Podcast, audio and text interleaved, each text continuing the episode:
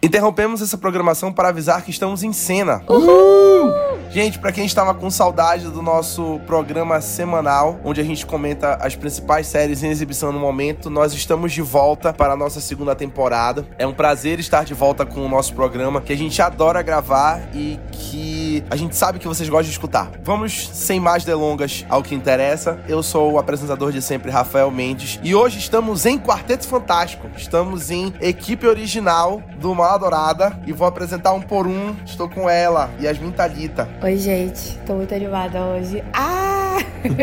estou com ele, Gabriel Bandeira. Oi, gente, tudo bom? E também estou com ele, Lucas Freitas. Zabumbi, galera. Hoje tá aquele, pra quem sabe, da tropa do Ney, quando o Neymar vai jogar, o pessoal sempre manda uns spams assim, que é se o Neymar chora, eu choro. Se ele respira, eu respiro. E Yasmin hoje, se o Loki chora, eu choro. Se o Loki respira, eu respiro. Se o Loki tem 10 fãs, eu sou um deles. Se o Loki tem um fã, eu sou ela. Se o Loki fala, eu escuto. Se o Loki pensa, eu concordo. Se o Loki tem 10 namoradas, sou eu e mais 9 cunhos meus. Se o Loki não tem fãs, é porque Yasmin morreu. é, se o Loki não tem fãs, é porque eu morri, gente. Esse é literalmente o momento pelo qual eu estou me preparando desde que saiu Thor Mundo Sombrio.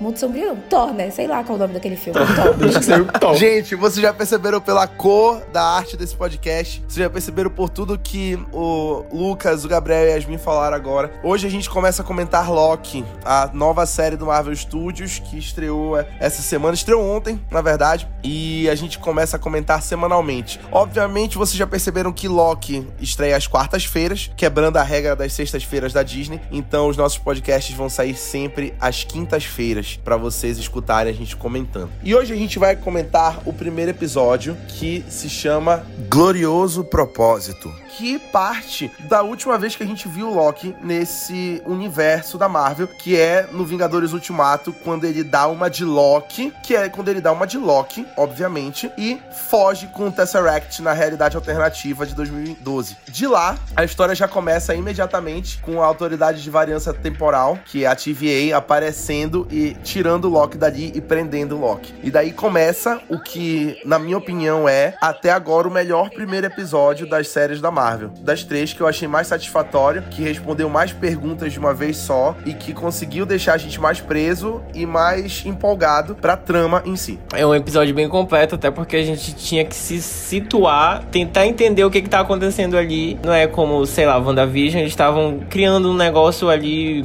a realidade da Wanda, então eles daí iam construir tudo que tava acontecendo. Mas no Loki a gente não tinha a menor noção do que tinha acontecido com ele, então eles tinham que fazer essa introdução bem feita pra gente poder entender o resto da série e assim seguir. Eu acho que foi muito bem feito, foi um episódio muito bom. É, eu acho que a gama de expectativas que a gente tinha sobre Loki era uma gama de expectativas diferente. A própria Marvel já tinha falado que a série é uma série que ia ser muito mais importante para a consolidação da fase 4. Eu acho que ela vai ser mais importante que o WandaVision, apesar da gente ter entendido um pouco mais sobre como é que vai se dar esse multiverso, a questão da magia e tal. Mas eu acho que Loki ele solidifica, que eu acho muito, muito, muito legal do jeito que eles estão tratando essa narrativa do Loki é porque ele conseguiu explicar em literalmente um minuto e meio tudo aquilo que a gente tá tentando fazer de teoria há muito tempo. Tipo, a gente primeiro escutou diversos filmes falando sobre o multiverso na Marvel e a gente falava, mas como é que ele se dá? A gente tem uma breve explicação em Vingadores Ultimato, quando o Hulk vai falar com a anciã e, tipo assim, ela fala, mostra meio que como é que é a linha temporal. Só que a gente fica, ué, só tem uma linha temporal. E nesse eu gostei muito da apresentação, tipo, tanto que eles pegaram um momento de um cartoon, sabe? Fizeram um cartoon só pra explicar isso. E fica muito tranquilo que, tipo, os multiversos coexistem, mas tem uma linha que ela é a linha principal, que eles falam que é a linha do tempo sagrada, né? E eu até falei pro Rafa antes de começar a gravar se ele tinha pegado a referência do multiverso da loucura. Que no cartoon ele fala: Ah, porque há muito tempo esses multiversos coexistiam. E se eles voltarem a coexistir, isso aqui vai tudo virar uma loucura.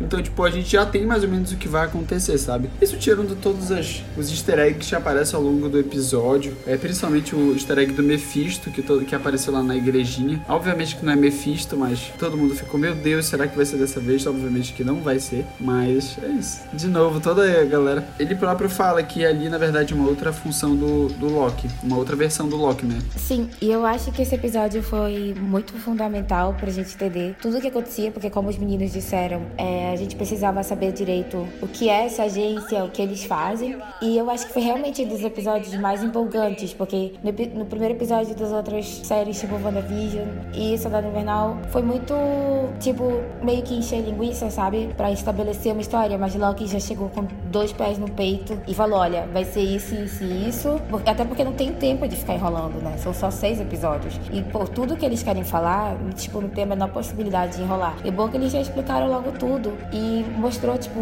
os vários lados do Loki, apesar dele ser o Loki de 2012, que é o Loki que não aconteceu absolutamente nada ainda com ele. Quer dizer, nada de ruim. Quer dizer, já aconteceu algumas coisas ruins, né? Mas não tão ruim quanto vai acontecer depois. Então, é disso a gente fala no próximo tópico. É, assim, uma coisa que eu achei muito legal foi que a gente vê aquela cena dele na Mongólia, que é onde tá aquele deserto, e aí a gente imaginou no trailer que seria uma sequência muito grande ali, que a, ele ainda ia aprontar muita coisa antes da TVA pegar ele. E na verdade ela já aparece ali naquele momento e ela já toma conta do que é a série. E aí ela leva praticamente todo o episódio explicando a gente um monte de termos técnicos da TVA que são fundamentais pra gente entender o que vai acontecer aí no resto da série e provavelmente pro resto do universo Marvel também, que podem ser termos que vão ser úteis. Por exemplo, aura temporal, que a gente ainda não tinha visto, que é quando ele passa por aquele detector. A guerra do multiverso, que nunca tinha sido falada antes, mas aparentemente houve uma guerra no multiverso que foi o que motivou os Guardiões do Tempo a aparecerem e criarem a linha do Tempo Sagrada, que é essa. O evento Nexus, que é quando acontece alguma coisa que foge do que tá planejado para aquela linha temporal, que no caso, nesse momento, foi a fuga do Loki com o Tesseract. O próprio reset de tempo, que é o bip que ele fica resetando a pessoa que tá presa, a carga de reset, que é a bomba. E eu acho que isso foi muito, muito bem explicado. Os próprios Homens Minuto, que são os soldados, né, da TVA, a Miss Minutes, aquele relógio animado que inclusive é a Tara Strong que dubla, descobri isso no final do episódio. É muito bacana ver essa variedade de termos já num episódio. Não ficou muito cheio, não foi muita informação. Eles explicaram de uma forma muito boa e ficou muito claro na nossa cabeça o que, que é que eles querem, né? Ficou muito bacana. E uma coisa legal que a Yasmin falou também foi que a linha do tempo sagrada, ela já tem mais ou menos ditado tudo que vai acontecer na vida da pessoa. O destino do Loki naquela linha do tempo seria o mesmo destino que ele teria na linha do tempo que a gente conhece, que é o final no Ultimato. Então ele mostra todos os eventos que traumatizaram o Loki que a gente viu ao longo dos anos. E em um episódio, a gente já teve um grande desenvolvimento de personagem dessa nova versão do Loki, que a gente acabou de conhecer melhor. Então a gente vê um Loki ainda naquela prisão do propósito glorioso, do destino glorioso. E aí a gente vê aquela. aquele Loki vendo tudo que vai acontecer com ele, todo aquele destino que ele vê que não é tão glorioso, que ele vai perder a mãe, que ele vai perder o pai, que ele vai morrer na mão do Thanos. E a gente já vê ali um Loki mudando completamente do Loki vilão para um Loki já menos acho que vilão quase e mais anti-herói. jamais anti-herói, propenso já a ajudar a TVA na missão que a, que a TVA tem pra ele. Nossa, eu chorei bastante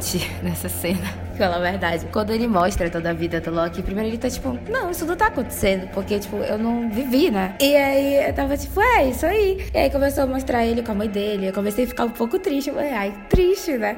Aí quando chegou uma certa, aquela hora que ele tá conversando com o Thor, galera, eu chorando copiosamente na sala. E a minha roommate assim, amiga, por que tu tá chorando? Amiga, é muito especial pra mim esse momento. Pra quem não sabe, eu tenho um pôster gigantesco de Thor Ragnarok no quarto. Então eu divido o quarto com o Thor, o Loki, a Valkyria e a Hela. E aí eu achei muito. E tipo assim, mostra ali que na verdade ele valoriza muito a família dele. Que tipo, tudo que ele queria, tipo, meio que.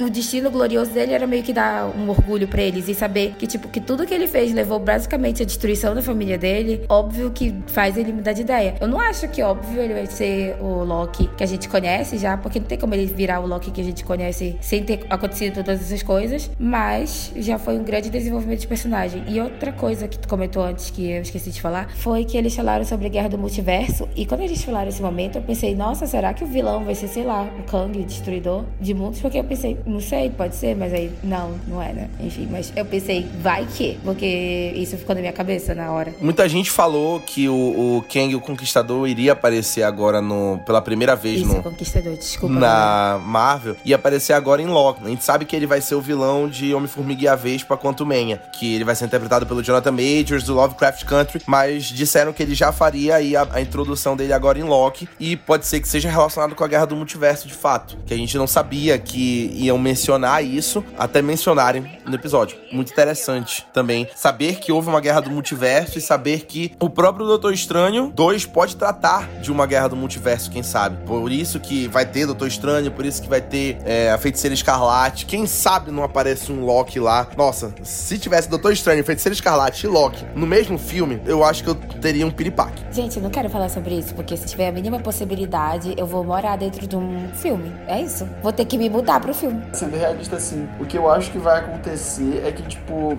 eles estão precisando dele, ele é um variante, né, em diversos níveis, e ele vai atrás de todas as variações dele. Eu acho que, tipo assim, ele vai acabar voltando pra linha temporal dele natural. Eu percebi muito isso porque na hora que ele começou a. O Mobius começou a perguntar para ele: Ah, é, o que que você quer? Qual o seu propósito? Quem você é? E aí, tipo, ele falando e ele no começo não conseguia falar. E aí, tipo, quando ele fala, começa a falar sobre liberdade, fala que ele não fazia aquilo por mal, mas ele tinha que fazer aquilo porque ele era uma pessoa fraca e tinha que se impor. E aí, tipo, eu falei: Caramba, e a gente vê no ultimato, tipo, na hora da morte, não sei se vocês perceberam, quando ele vê isso, na hora da morte ele fica muito chocado porque ele percebeu que a morte dele teve um sentido, sabe? Então, tipo, naquele momento ele não deixou de ser fraco, tipo, ele peitou o Thanos, saca? Ele tentou matar o Thanos. Se o Thanos estivesse com a Josh, provavelmente o Thanos teria tomado aquela facada de, de besta, que nem o Bolsonaro. Mas assim, é... Muito bom. Eu acho muito legal, tipo, acho que isso vai acabar acontecendo, dele fazer, cumprir o papel dele, entender o que ele fez e que realmente não valia a pena, tipo, escravizar o planeta Terra, seguir seu caminho natural. Mas, tipo, eu acho muito legal, eu tô achando muito legal essas formas que eles estão fazendo tudo. Nossa, eu tô muito animado, de verdade. Sim, parece bom. Tem uns detalhes que eu anotei aqui que eu queria comentar. Primeiro, eles deram uma explicação de certa forma plausível pro porquê da TVA aparecer só agora, sendo que os Vingadores já viajaram no tempo em Ultimato. E aí eles falaram que é porque a linha do tempo sagrada disse que isso iria acontecer, essa viagem dos Vingadores para resgatar as joias e salvar o universo. Então isso estava predestinado a acontecer. Foi uma explicação plausível, já que a gente tá falando de uma agência que opera o tempo, por que, que eles não apareceram quando todos aqueles Vingadores viajaram no tempo? Então agora a gente tem uma explicação de certa forma plausível, né? Ou até mesmo com a Wanda, né? Ou até mesmo com a Wanda, de fato. Por a Wanda ter feito tudo aquilo, né? Porque a gente sabe que não é porque ele, a TVA fala de tempo que ela tá falando só de viagens no tempo, mas até de coisas que saem, né, da, do que é planejado de acordo com a linha do tempo sagrado. Que nem o Eterno, os Eternos. A, a própria presença dos Eternos. Pois é, tudo que tava acontecendo agora aparentemente estava destinado a acontecer por essa linha do tempo. E a única coisa que saiu do controle que a gente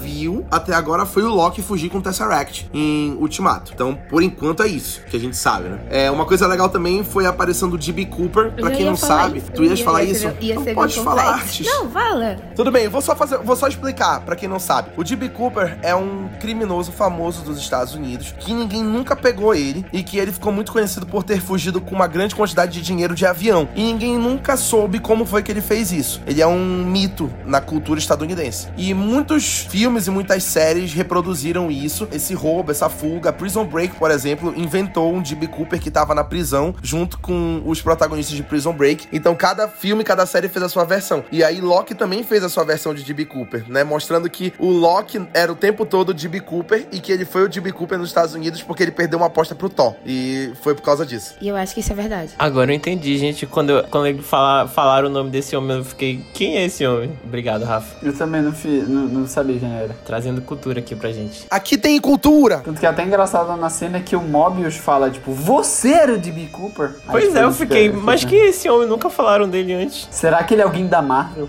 Pois é. Essa série também mostrou um lado muito cômico do Thor, porque a gente vê ele sendo engraçado, óbvio, nos filmes, mas, tipo, na série ele tava especialmente engraçado. Tipo, pra mim, aquela cena que ele vai falar com aquele cara que é tipo o porteiro da TVA, e o cara, ele fala assim: Olha, eu vou te cortar como um peixe. E o cara, um quê? Um peixe? Como você não sabe que é um peixe? E ele acha as joias do infinito, e ele fica tipo assim: Esse aqui é o maior poder do universo, porque, tipo assim, se as joias do infinito são inúteis lá, que ele falou que as pessoas usam como peso de papel, tipo, tudo que ele tá fazendo, então, não tem sentido nenhum, né? Isso aí é uma coisa que eu achei muito bacana também, foi como eles trataram as joias do infinito nesse primeiro episódio da série, mostrando que elas não são mais importantes. O arco delas acabou em Ultimato. E aí, pra quem pensava, não, a gente ainda vai mexer com joias do infinito aqui em Loki, porque ainda tem o Tesseract, e o Loki viajou com o Tesseract, pegaram lá. E aí, de repente, o Tesseract fica inútil, e aí aparece um monte de cópias das joias do infinito que a gente viu pessoas morrerem em 23 filmes por causa dela, de repente elas se tornaram tornaram inúteis. Não quer dizer que elas foram inúteis o tempo todo. Elas foram úteis até onde elas precisaram ser, que é até o ultimato. A partir de agora, a gente não tá mais falando de Joias do Infinito, é um novo arco da Marvel. E eu acho que esse momento no Loki mostrou muito bem isso, de que a gente não vai mais depender de todo esse arco das Joias do Infinito. Já vai ser uma coisa totalmente nova e que elas não são mais o poder mais importante da, desse universo da Marvel.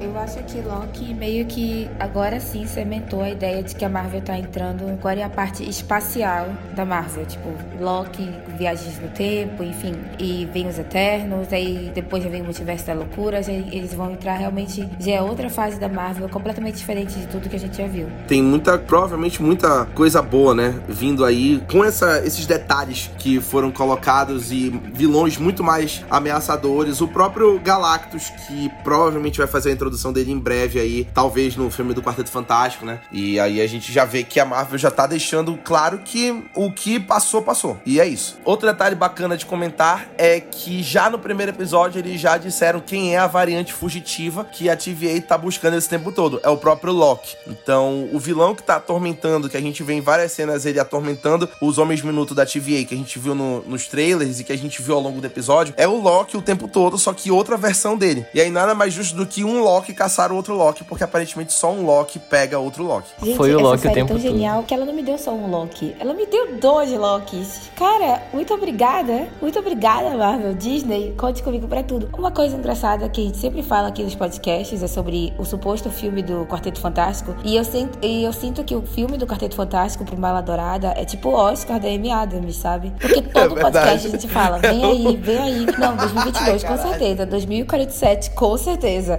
Eu acho que a gente vai estar daqui a 30 anos falando, não, quando sair o filme do Quarteto Fantástico, Qualquer oportunidade que eu tenho, eu falo do filme do Quarteto Fantástico. Eu sempre espero uma brecha pra falar do filme do Quarteto O Fantástico. Bendy eu sempre não fala, canso, ah, eu porque tô o muito Galactus vai ansioso aparecer no filme do Quarteto galera. Fantástico. Muito. Como se esse filme tivesse previsão de sair, tivesse elenco, tivesse... Vai ser lançado amanhã, na mente do Bendy, entendeu? Não, gente, o dia desse eu tava assistindo o filme do Quarteto Fantástico com o Chris Evans e eu não consigo, não consigo. Eu queria saber de onde, de onde o Chris Evans saiu do Johnny Storm pra ser o Steve Rogers. Não, não tem existe, aí um galera. O filme não desenvolvimento de personagem. Não o tem, filme porque o Chris Evans ele era o playboy que perfeito pra ser o, o Calha Tocha Calva e Humana. o De repente ele virou o herói da pátria. Nossa, preciso de outra versão pra apagar o Chris Evans na minha mente como Tocha Humana. Ator de verdade faz assim, gente. A gente provavelmente não vai ser, não vão ser as únicas versões de Loki que a gente vai ver na série. Eu acho que a série vai explorar muito isso de, de mostrar mesmo vários Lokis ao longo dos episódios. E o Loki principal até agora, que tá com a TVA, impedindo todos eles e vendo todas essas versões. E eu acho que vai ter muita metalinguagem mesmo, muito crossover. Eu acho que a série vai beber muito dessa fonte. E quanto mais Loki aparecer, mais Yasmin surta. Mas assim, será que é o Loki mesmo? Será que eles não falaram isso pra dizer a gente pensar isso e, enfim, não mostraram ele, né? É Pode verdade, ser não, que- não mostraram ele. Mas eu acho que e- eles podem brincar com a fluidez que, que aparece dele, né? Então, tipo, Loki como um- uma mulher, ou Loki como, sei lá, outra coisa. Porque a gente sabe que ele pode virar, ele pode virar qualquer pessoa. Exatamente. Pode aparecer ele disfarçado. Ou realmente pode ser o que o Gabriel falou, até por uma questão estratégica do próprio roteiro. Tipo assim, não tem nada que motive mais o Loki a trabalhar com a TVA do que outro Loki que esteja tentando roubar o estrelato dele. Porque Ah, o Loki isso aí é, é uma bom. diva, como o Tony Stark falou em Vingadores. Então, o Loki é uma diva, ele quer o estrelato todo pra ele. Então, outro Loki na jogada provavelmente seria a motivação perfeita pra ele trabalhar com a TVA. Realmente é uma coisa a se pensar. Não tinha pensado por esse lado. Obrigado, Gabriel Bandeira, por esclarecer as coisas. Como sempre, o Gabriel trazendo pontos importantes. Sem sacanagem. Eu esperava muito uma atuação incrível, né, do, do Tom, porque ele sempre entregou um papel perfeito em todos os filmes da Marvel que ele fez. Vi diversas pessoas falando que, na verdade, ele é sempre, sempre será o melhor ator da Marvel, mas, tipo, vocês não ficaram, assim, chocados com a atuação incrível do Owen Wilson? Gente, tipo, pra mim, caraca, eu fiquei, tipo, mano, e os dois têm, tipo, tem uma conexão assim, tipo, encaixaram muito bem. Eu fiquei, caramba, mano, ele não é mais o cara pra mim agora do Marley e eu. Ele, tipo, é o Mobius agora pra mim e acabou, sabe? É que eu fiquei muito chocado, gente. Ele não é mais o mesmo cara de todos os filmes. Exatamente. Ele não é mais ele sem o franjão loiro dele, assim, aquele cabelo de surfista. Pra mim, a coisa que me deixou mais chocada é que essa caracterização dele de Mobius deixa ele, na verdade, a cara do Howard Stark.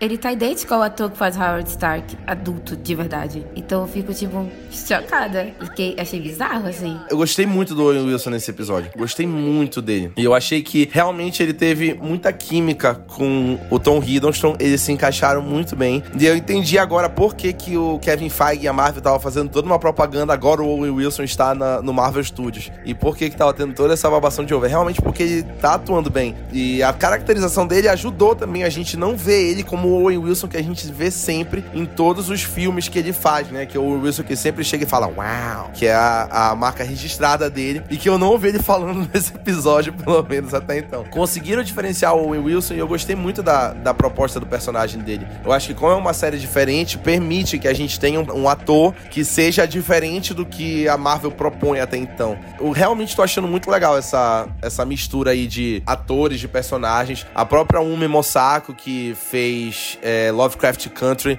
maravilhosa. A Gugumi Battle que pra quem não lembra dela, ela foi uma das protagonistas de San Junipero de Black Mirror, que é a juíza que aparece julgando o, o Loki naquela cena. Então a gente vê realmente outros personagens, vários personagens chegando. Vai ter o Richard D. Grant, que já fez Star Wars Ascensão Skywalker, já fez aquele filme Poderia Me Perdoar com a Melissa McCarthy, e ele vai aparecer também na série. E realmente é uma série que vai expandir. E a própria presença de atores variados e de propostas variadas vai realmente trazer uma expansão legal aí em Loki. Antes da gente terminar, que eu acho que a gente já cobriu tudo que a gente tinha para falar hoje, queria mencionar dois detalhes. Um é, a, naquela cena da igreja, o Owen Wilson aparece pegando um doce que tava na mão da criança, que o nome é Kablooey, que é que deixa o, o dente azul. Eles deram muita atenção para aquilo, então eu acho que é uma coisa que vale a pena prestar atenção, né? No porquê daquele doce e tudo mais. É, é nada é aleatório, né? Nada é colocado aleatoriamente. Ainda mais se recebe muito foco. Então pode ser uma coisa que volte a aparecer depois ou que seja ligado com alguma outra coisa eventualmente. E o último detalhe, fiquei nervoso na hora que as roupas do Loki desapareceram. Nossa, aquela que cena. sabor delicioso.